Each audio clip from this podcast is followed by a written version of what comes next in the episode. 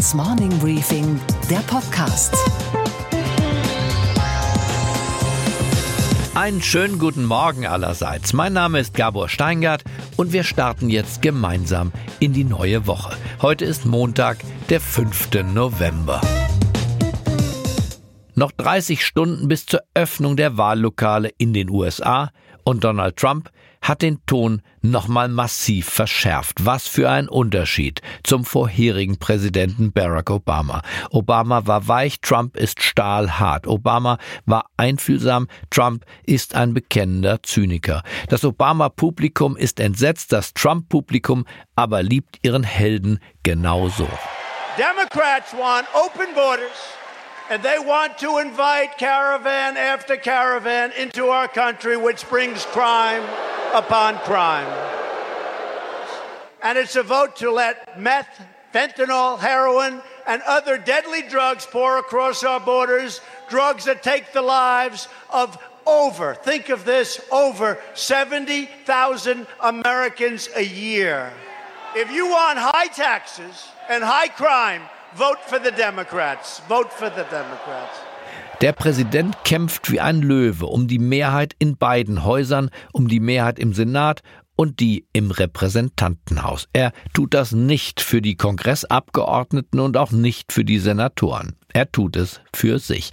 Einer mit seiner kontroversen politischen Agenda, mit seinem Alleinvertretungsanspruch, mit seiner Unfähigkeit zum Kompromiss, braucht den Durchmarsch am Dienstag. Denn die amerikanische Verfassung hat dem Präsidenten weniger Befugnisse zugebilligt, als wir das in Deutschland gemeinhin glauben. Ja, der Präsident der Vereinigten Staaten kann alleine Krieg beginnen, weil die Verfassung eine schnelle Reaktionszeit im Falle eines Angriffs möchte. Aber er kann diesen Krieg, den er alleine beginnen kann, ohne Bewilligung der Budgets für Armee, Marine und Air Force, nicht alleine führen.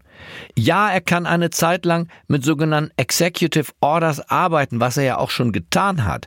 Aber nein, er kann weder eine Steuer noch eine Gesundheitsreform alleine durchsetzen. Er braucht die Mehrheit der Kongressabgeordneten und der Senatoren. Und genau um diese beiden kämpft er jetzt. Die Demokraten kämpfen genau deshalb ebenfalls löwenhaft gegen einen Wahlsieg der Republikaner und vorneweg ihr bester Wahlkämpfer Barack Obama. Some of you may think I'm exaggerating when I say this November's elections are more important than any I can remember in my lifetime. And I know politicians say that all the time, but just a glance at recent headlines should tell you that this moment really is different. The stakes really are higher. Hinter dem ehemaligen Präsidenten hat sich eine lange Phalanx gebildet, eine Art Konvoi der Trump-Gegner. Sängerin Barbara Streisand ist auch dabei. Sie kämpft gegen Trump und zwar mit der vielleicht schärfsten aller Waffen, mit Humor. Well, what I do is, first of all, engage. I eat a lot. You eat. I eat that. And I need sweets like coffee, ice cream, right? That, that counterbalances the bitterness that he's throwing at us, right? Unsere Themen heute. Im Iran demonstrierten am Wochenende Hunderttausende gegen die USA, weil heute Morgen neue Wirtschaftssanktionen gegen das Land erlassen werden sollen. Wir sprechen dazu mit dem ZDF-Korrespondenten vor Ort. Die CDU ist mit sich selbst in Klausur gegangen. Und während sie das tut und dort tagt, derweil überrascht Forsa-Chef Manfred Güllner mit einem demoskopischen Befund, der den Martin Schulz-Hype bei der SPD mit der März-Euphorie bei der CDU vergleicht. Wir haben bei ihm nachgefragt. Außerdem die große Bertelsmann-Studie über die nostalgischen Gefühle der Europäer ist soeben fertiggestellt worden. Ich sprach darüber mit Isabel Hoffmann, der Leiterin dieser Studie. Und außerdem wir schalten an die Wall Street zu Sophie Schimanski. Und was steht heute in den Zeitungen? Der ehemalige Verfassungsschutzpräsident Hans-Georg Maaßen wird nun doch nicht ins Innenministerium transferiert, sondern entlassen. Entlassungsgrund ist sein übergroßer Sturkopf, denn Maaßen hat in einer Abschiedsrede, deren Manuskript der Obrigkeit in die Hände fiel, erneut die Große Koalition kritisiert und seine eigenen Aussagen über Hetzjagden in Chemnitz bekräftigt und verteidigt. Das war die eine Aufmüpfigkeit zu viel. CSU und Freie Wähler haben ihren Koalitionsvertrag in München besiegelt. Der enthält alles und von allem auch das Gegenteil. Worin, Herr Söder, besteht denn die, sagen wir mal, klare Linie? Wir verfolgen weiter die klare Linie eines starken Staates. Verstanden, aber starker Staat und gleichzeitig ist das eine Zusammenarbeit, die nicht von einer Verbotskultur getragen ist. Also ist der Staat nicht nur Staat, sondern auch liberal, oder? Deswegen weniger Bürokratie, weniger Regulation, mehr Freiheit. Aber hatten Sie vorhin nicht gesagt? Wir verfolgen weiter die klare Linie eines starken Staates. Alles klar, also auf diesen starken und zugleich unbürokratischen Staat, der uns Grenzen in Freiheit setzt, der uns bürgernah reglementiert, da darf man gespannt sein. Wenn das gelingt, wandere ich aus, sofort von Berlin nach Bayern. Alle Zeitungen widmen sich heute dem Geschehen in Teheran, denn dort protestierten gestern Hunderttausende gegen die USA, die heute Morgen wieder neue Sanktionen gegen die religiöse und militärische Vormacht im Nahen Osten erlassen wollen. Die Strafmaßnahmen zielen ab auf die iranischen Ölexporte und auf die Finanzindustrie des Landes. Auf den Transparenten standen gestern unschöne Slogans zu lesen, zum Beispiel der Nieder mit den USA. Über die Situation in Teheran habe ich mich unterhalten mit dem ZDF-Korrespondenten Jörg Hendrik Brase. Einen schönen guten Morgen nach Teheran. Schönen guten Morgen, Herr Brase. Schönen guten Morgen, Herr Steingart. Wir sehen die Fernsehbilder aus Teheran. Die Menschen sind offenbar sehr aufgebracht gegen die neuen Sanktionen, die heute Morgen gegen das Land erlassen werden. Wie ist die Stimmung im Land? Die Stimmung ist nicht ganz so, wie es die Fernsehbilder uns suggerieren. Das war gestern eine große Propagandaveranstaltung organisiert von der äh, Staatsführung des Iran. Da wurden aus dem ganzen Land in Bussen Jubelmassen nach Teheran gebracht. Diese Veranstaltung findet ja jährlich statt vor äh, der ehemaligen US-Botschaft und die ist in diesem Jahr wegen des aktuellen Konflikts mit den USA ein bisschen größer ausgefallen als sonst. Das vermittelt natürlich das Bild, dass die Nation ja eins hinter ihrer Führung steht. Wenn man allerdings durchs Land fährt und mit Leuten spricht, dann je nachdem, aus welcher gesellschaftlichen Schicht diese Leute kommen, fallen die Reaktionen ganz anders aus. Viele haben Angst natürlich davor, dass die eh schon sehr schwierige Situation, wirtschaftliche Situation in äh, Iran sich noch weiter verschärft. Viele sind resigniert. Aber gibt es denn auch Freunde des Westens? Gibt es denn auch Verständnis dafür, dass Donald Trump und die US-Administration versuchen, den Iran-Deal insofern zu verändern, als dass sie den Bau von Nuklearwaffen wirklich verhindern wollen?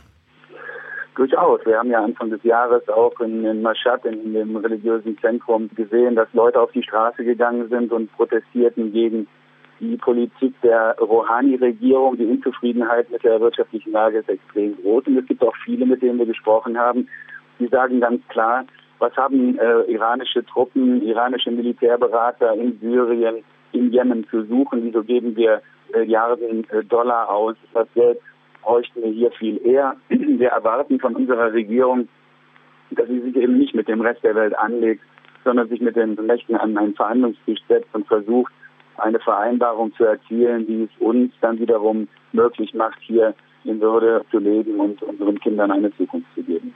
Noch ein letztes Wort. Herr Brase, wie sind Ihre Arbeitsbedingungen? Können Sie frei recherchieren im Lande? Wir bewegen uns jetzt hier im Moment ja quer durchs Land. Wir drehen im Moment gerade eine, eine Dokumentation fürs äh, ZDF, reisen in verschiedene Teile des Landes und es ist sehr, sehr schwierig, aber nicht unmöglich, sich entsprechend die Genehmigungen zu besorgen. Wir können uns hier ganz offen und frei bewegen, aber natürlich äh, gibt es bestimmte Themen, die wir mit den Leuten besprechen, die wir dann hinter verschlossenen Türen besprechen, das ist klar. Aber auch die Zusammenarbeit mit den Behörden hier, ähm, die funktioniert im Moment noch äh, relativ gut. Und natürlich, äh, weil man das äh, Interesse hat, dass die Europäer an der Seite des Iran bleiben, was das Atomabkommen angeht. Und insofern ähm, können wir hier schon äh, relativ gut arbeiten im Moment. Dann wünsche ich Ihnen noch weiterhin viel Reporterglück und bedanke mich für diese Einschätzung aus Teheran. Dankeschön, Herr Brase. Herzliche Grüße nach Berlin. Die CDU tagt seit gestern und es geht um die Erneuerung, die durch den überraschenden Verzicht der CDU-Vorsitzenden auf das Amt möglich geworden ist. Aber was genau bedeutet Erneuerung eigentlich? Der Demoskop Manfred Güllner warnt davor, Friedrich Merz für die Erneuerung zu halten. Er sagt, die Wählerinnen und Wähler sagen, ihm nämlich, dass die CDU auf jeden Fall auf Modernisierungs-, auf Metropolen, auf, Vorsicht festhalten, Merkel-Kurs bleiben sollte. Und Friedrich Merz? Naja, Güllner ist extra nochmal runter in seinen Demoskopenkeller gestiegen, um die Werte des ehemaligen Politikers Friedrich Merz zu studieren. Und auch dieser ehemalige CDU-Politiker Friedrich Merz sei schon nicht so beliebt gewesen, wie viele heute glauben, sagt Manfred Güllner. Hallo Manfred Göllner, Sie haben gesagt, dem Friedrich Merz könne dieselbe Entzauberung drohen wie dem einstigen SPD-Kandidaten Martin Schulz. Wie kommen Sie dazu? Naja, im Augenblick wird er ja von einigen betrachtet als jemand, der von außerhalb des Berliner Politik-Establishment kommt. Und das war bei Schulz ja auch so. Dann hat man aber auch bei Schulz schnell gesehen, dass er ja mittendrin immer war, nicht nur in Brüssel, sondern auch in Berlin. Er war immer im Präsidium der SPD. Und bei Merz wird man sich dann auch ja irgendwann erinnern, dass er ja auch eine führende Rolle in der CDU gespielt hat und immer mit der Politik in Verbindung war und gar nicht so jetzt plötzlich von außen ganz ohne von Politik beleckt zu sein in die Politik kommt. Aber wissen die Leute nicht, dass er einen Konflikt mit Angela Merkel hatte, deswegen ausgeschieden ist und deswegen so eine Art Anti-Merkel ist? Das wissen ja sehr viele gar nicht mehr und das wissen ja auch viele von den politischen Beobachtern nicht mehr, dass Merz auch in der Zeit, wo er aktiv war, gar nicht so populär war. Wir haben, ich habe mir das gerade noch mal angeguckt, was wir in der Zeit zwischen 2000 und 2005, wo er ja nun Fraktionsvorsitzender war und auch im Bundestag aktiv war, für Werte hatte. Und die sind eigentlich, wenn man das sieht, eher niederschmetternd für, für ihn. Wie wird er gesehen von den Wählerinnen und Wählern? Nehmen Sie zunächst da den Millionär und Wirtschaftsmann wahr oder den Merkel-Konkurrenten oder einfach einen Mann, in den Sie jetzt alles hineinprojizieren, den Sie in Wahrheit noch gar nicht kennen? Augenblick hat er keine Konturen. Wie gesagt, dass er Fraktionsvorsitzender war, dass er einen Konflikt mit Merkel hatte, das wissen nur noch ein paar Insider, aber die große Mehrheit nicht. Und die große Mehrheit sieht jetzt, dass da in der CDU ein neuer Vorsitzender oder eine neue Vorsitzende gesucht wird und Merz hat dann noch keine Konturen. Die füllen sich erst in den nächsten Tagen und, und Wochen und dann kann eben das passieren, was ich mal hier angedeutet habe, dass es wie, ihm wie Schulz geht, dass dort das oberflächliche Bild von jemandem, der fremd in die Politik kommt, sehr schnell wieder verschwindet. Aber was lehrt uns das, Herr Göllner? Wenn wir beide jetzt bei der ja im Moment tagenden CDU-Klausur wären, würden wir aus Ihren Umfragen dann lernen müssen, dass er der falsche Kandidat ist und die jetzige Generalsekretärin aufs Schild gehört? Das kann man so nicht äh, sagen. Man muss nur vorsichtig sein, dass man nicht in März etwas hineininterpretiert an Hoffnung, dass er nicht erfüllt. Denn wie gesagt, wir hatten uns auch die alten Zahlen mal angeguckt und da kann man sehen, dass er eben kein Hoffnungsträger damals war. Man sagte, wir hatten die größten Chancen bei den Wahlen 2002 und 2006. Dann haben nur jeweils vier oder sieben Prozent gesagt, der März. Und da lag Merkel und Stoiber dann äh, deutlich äh, vor ihm. Und wir hatten ein Politiker-Ranking 2002 durchgeführt, wo damals gab es ja noch Fischer und Schröder, die lagen an der Spitze mit 72 und 58 Prozent. Dann kam Merkel mit 51 Prozent und Merz lag gerade noch mal vor Jürgen Böllermann, der damals der unbeliebteste Politiker war. Also Merz hatte auch in seiner aktiven Zeit keine hohe Popularität. Und deswegen muss man vorsichtig sein, hier zu viel Hoffnung in ihn zu setzen. Und könnte es sein, dass er in Deutschland so sowas ähnliches wie das Trump-Phänomen in den USA auslöst? Man mag ihn vielleicht nicht, er ist einem zu wirtschaftsnah und damit stammt er aus einer anderen Sphäre dieser Gesellschaft, aber man wählt ihn, weil er Wohlstand und Wachstum verspricht, diese Dinge, die das materielle Fundament einer Gesellschaft sichern. Ich glaube, man kann hier kaum Parallelen zu USA ziehen. In den USA war die Bevölkerung ja immer schon gespalten. Das ist ja bei uns überhaupt nicht der Fall. Wir haben eine große Menge, die in der Mitte der Gesellschaft sich selbst verorten, in der politischen und gesellschaftlichen Mitte. Und die fühlen sich im Augenblick vergessen. Und da sehe ich nicht, dass, dass hier im März etwa durch einen Wirtschaftskurs oder auch durch eine Kurskorrektur diese Mitte hält, sondern die äh, würden dann eher zu den Grünen gehen, was wir ja gerade in Bayern und in Hessen erlebt haben, wo gerade die liberale Mitte eben abgestoßen wurde durch eine zu rechte CSU und auch eine zu, als Erbe von Roland Koch, zu rechte CDU in Hessen. Aber die Mitte der CDU-Wähler, warum sollte die jetzt zu den Grünen flüchten wegen März?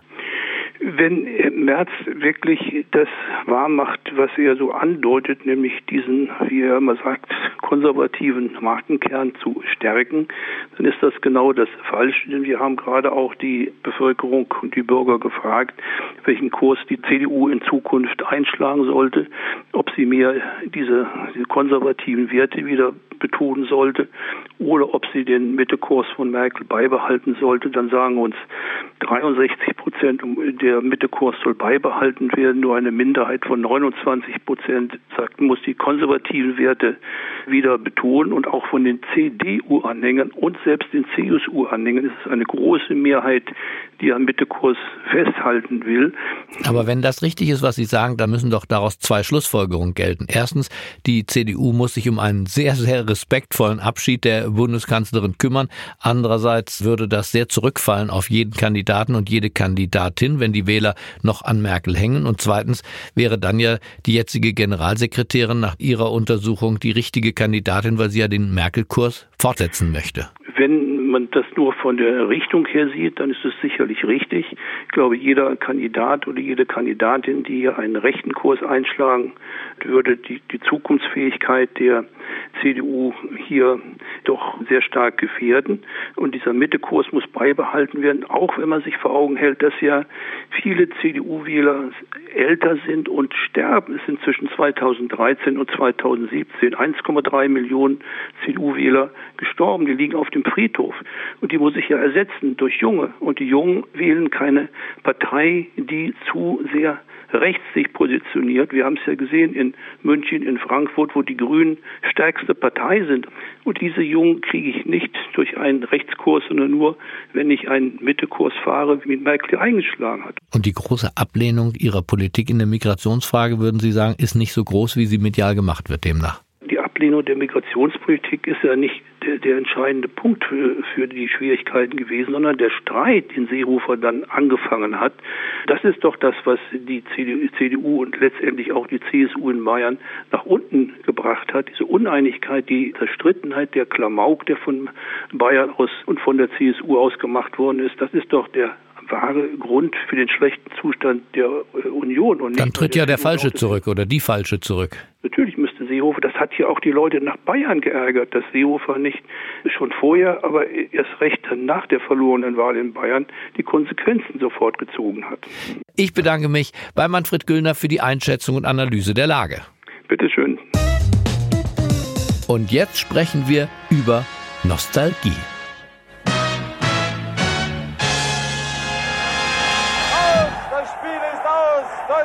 Ist vollkommen zu Recht Fußballweltmeister 1990. Ein bisschen Frieden, ein bisschen Sonne für die. Ja, ich, ich kann es noch gar nicht fassen. Ich habe es einfach gesungen und auf das Ergebnis gewartet. Wir haben da gesessen und so gezittert. Achtung, top, die Wette gilt. Schau sie nach. Jetzt kommt der Aufschlag. Unerreichbar, unerreichbar für Kevin Curran. Der Wimbledon-Gewinner 1985 heißt Boris Becker. Die Bertelsmann Stiftung hat unter Leitung von Isabel Hoffmann eine sehr interessante Studie vorgelegt, die sich nämlich mit den nostalgischen Gefühlen aller europäischen Völker beschäftigt. Alle sprechen ja nun immer von Fortschritt und die CDU will sich fortwährend erneuern. Und gleichzeitig, sagt diese Studie, flüchten sich immer mehr Menschen in die Nostalgie. Manfred Güllner wiederum sagt, wir haben es ja gerade gehört, die CDU darf auf gar keinen Fall so werden wie früher. Wie passt das alles zusammen? Da ich mir diese Frage nicht selbst beantworten kann, habe ich kaum, dass wir Manfred Güllner verabschiedet hatten, schnell zur Sicherheit noch bei Isabel Hoffmann von der Bertelsmann Stiftung angerufen. Hallo, Gabor Steingart hier. Ja, guten Tag, Isabel Hoffmann hier. Also, Sie haben fast 11.000 Menschen befragt, wie nostalgisch sie auf frühere Zeiten zurückschauen und zwei Drittel der Europäer sagen, dass die Welt früher ein besserer Ort war. Wie sieht das in Deutschland aus? Im europäischen Vergleich sind die Deutschen weniger nostalgisch als die Europäer insgesamt. Aber trotzdem gibt es ein hohes Maß an Menschen, auch in Deutschland, die sagen, die Welt sei früher eine bessere gewesen. Wir haben ja hier, wenn Sie so wollen, eine Art sentimentales Verhältnis zur Vergangenheit abgefragt und uns dann angeschaut, hat das denn politische Auswirkungen, je nachdem, ob man denkt, die Vergangenheit sei besser gewesen. Ist das nicht sozusagen ganz normal und nicht auszulegen als ein, eine Ignoranz gegenüber den ökonomischen oder auch medizinischen Fakten, dass die Welt heute eine bessere ist? Erstmal ist das ein ganz persönliches Gefühl, das jeder mit sich rumschleppt und das auch variieren kann. Und es ist auch normal, dass es ein hohes Level gibt an Menschen, die irgendwie finden, dass es früher dann doch besser war, als es heute ist. Aber man muss schon sagen, dass zwei Drittel in Europa und auch jetzt über 60 Prozent in Deutschland, in Italien 77 Prozent, dass das schon außergewöhnlich hohes Maß an Nostalgie ist und dass sich das auch mit den Ergebnissen vorheriger Studien deckt. Wir haben in den letzten Jahren doch einiges an Arbeit geleistet, um herauszufinden, warum es auch diese Verschiebungen im politischen System gibt. Worauf richtet sich die Nostalgie ganz genau? Ja, also so spezifisch lässt sich das gar nicht sagen. Das ist in der Tat eine Art ein sentimentales Verhältnis zur Vergangenheit, zur persönlichen Vergangenheit. Die Psychologen erklären uns, dass diese Art nostalgische Gefühle letztlich drei unterschiedliche Komponenten beinhalten, wenn sie denn dann aufgerufen werden, diese Erinnerungen. Die sind hochgradig persönlich, sie sind hochgradig gemeinschaftlich und sie sind sehr positiv besetzt. Wobei ich gerade vor unserem Gespräch mit Manfred Güllner, dem Chef und Gründer von Forsa, gesprochen habe und der meint, die Erneuerung der Union Richtung Großstadtpartei, das würden auch die Wahlergebnisse in den Metropolen belegen, sei unumkehrbar. Ich würde der Herr Güllner auch überhaupt nicht widersprechen, aber ich glaube, dass sich das auch nicht ausschließt. Das heißt im Augenblick nur, dass, dass es ein, ein hohes Maß an Verunsicherung gibt und dass es ein Bedürfnis danach gibt, eine Stabilisierung zu erfahren. Und diese Stabilisierung, das hat die Natur halt bei uns so eingerichtet, dass äh, in 0, nichts aus der grässlichen Gegenwart dann auch die goldene Vergangenheit wird. Diese Stabilisierung suchen wir mental dadurch, dass wir uns in bessere Zeiten zurückprojizieren. Das heißt aber unter keinen Umständen, dass man daraus folgern kann, dass die Mehrheit der Leute glaubt, dass man jetzt nur in eine, in eine Zeitmaschine steigen müsste und dann wäre alles wieder prima. Was hätte jetzt die Führung der CDU aus ihrer Studie zu Schlussfolgern? Den Prozess der Erneuerung beschleunigt fortsetzen oder eine Rückkehr tatsächlich zu den Begriffen Heimat, Nation mit allem, was das für das Thema Zuwanderung dann auch wieder hieße? Ich glaube nicht, dass diese Studie eine ist, die jetzt nur für eine Parteifamilie interessant sein sollte. Die Kernaussage ist, es gibt ein hohes Maß an Verunsicherung. Dieses hohes Maß an Verunsicherung geht übrigens durch alle Parteistratosphären hindurch. Es ist Aufgabe der Parteien zurzeit, und zwar egal, ob sie links oder rechts stehen oder wie sie sich auch immer benennen, diese Verunsicherung zu adressieren und dann auch irgendwie in Politik umzusetzen, in Kommunikation umzusetzen, aber auch in Politik umzusetzen. Zurzeit passiert das Adressieren dieser Verunsicherung im Wesentlichen an den Rändern des politischen Spektrums. Welche Partei ist denn am meisten beherrscht von Nostalgikern und wo sind am wenigsten Nostalgiker zu Hause? Denn das lässt ja interessante Schlussfolgerungen für Künftiges zu. Wir haben an dieser Stelle nicht nach Parteipolitik geguckt, sondern wir haben nach politischer Selbstverortung geguckt. Jene, die nostalgisch sind, verorten sich signifikant deutlicher auf den, auf den, auf den rechten Rand des politischen Spektrums. Das heißt bei uns jetzt hier Mitte rechts oder rechts. Für Deutschland ist dieser Unterschied zwischen der Gruppe der Nostalgiker und der Gruppe der Nicht-Nostalgiker besonders groß. Das heißt, dass uns 51 Prozent der Nostalgiker sagen, sie seien Mitte rechts oder rechts und 69 Prozent der Nicht-Nostalgischer sagen, sie seien links. Abschließend, Frau Hoffmann, die Frage kann ich Ihnen ja gar nicht ersparen. Wo orten Sie sich denn eigentlich ein? Sind Sie Nostalgikerin oder ganz bewusst nach dieser Studie Modernistin? Nein, das ist ja in der Tat interessant, weil man dann auch ins Denken gerät, wenn man sich mit diesen Fragen beschäftigt. Und ich stelle für mich fest, dass ich keine Nostalgikerin bin. Ich bedanke mich für dieses Gespräch und überhaupt Ihre Analyse, die uns, glaube ich, neue Erkenntnisse gebracht hat. Dankeschön. Vielen Dank für Ihr Interesse. Und was war heute Nacht an der Wall Street los? Sophie Schimanski ist für uns jetzt in New York. Hallo Sophie. Es gibt neue Quartalszahlen von BMW und auch von Walt Disney. Was erwartet uns da? Die BMW-Quartalszahlen am Mittwoch werden auch in New York ganz genau beobachtet werden. Das Unternehmen ist zwar nicht hier gelistet, aber die Analysten an der Wall Street, die werden diese Ergebnisse als einen wichtigen Indikator werten. Aus diesen Zahlen wollen sie herauslesen, welche Folgen die Sanktionen, die Strafzölle und Drohungen tatsächlich haben. Wenn die Quartalszahlen von BMW aus diesen Gründen schwach ausfallen sollten, dürfte das auch andere Autowerte in Mitleidenschaft ziehen. Am Donnerstag kommt Disney dann mit den neuesten Zahlen. Es hat einige Vorschusslorbeeren gegeben. In den Monaten Juli, August, September gab es ein Plus für die Aktie von 13 Prozent. Generell aber hat Disney zu kämpfen. Bei den Freizeitparks ist es zuletzt noch gut gelaufen, aber da wird nicht mehr das große Geld gemacht. Disney hat die Zukunft verschlafen und läuft Gefahr, von Netflix und Amazon abgehängt zu werden. Deswegen ist es für die Investoren so wichtig zu erfahren, wie es für das Produktionsstudio gelaufen ist. Ich bedanke mich für diesen gemeinsamen Start in den Morgen. Teheran, Amerika und die sich selbst erneuernde CDU. Wer jetzt nicht wach ist, liebe Zuhörerinnen und Zuhörer, der ist selber schuld. Bleiben Sie mir gewogen. Ich wünsche Ihnen einen fröhlichen Start in den neuen Tag. Herzlichst grüßt Sie Ihr Gabor Steingart.